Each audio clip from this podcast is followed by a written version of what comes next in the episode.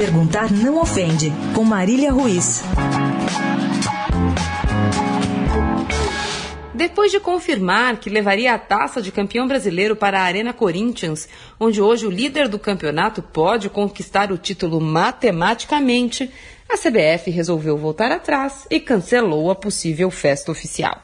Os problemas alegados foram o horário previsto para o final da partida, pouco antes da meia-noite, o tempo da festa oficial, com montagem de pódio, entrega de medalhas e taça, e o horário de funcionamento do metrô em São Paulo, que impossibilitariam a permanência de boa parte dos torcedores na comemoração oficial, caso o Corinthians vença mesmo o Fluminense. Vamos lá. 1. Um, quem é que marca o horário da partida mesmo?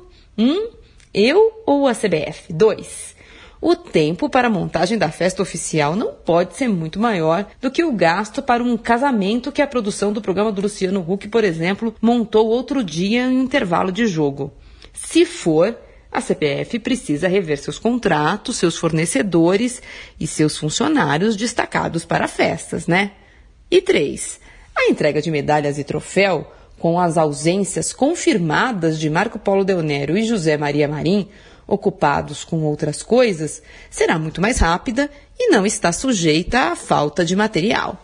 Perguntar não ofende.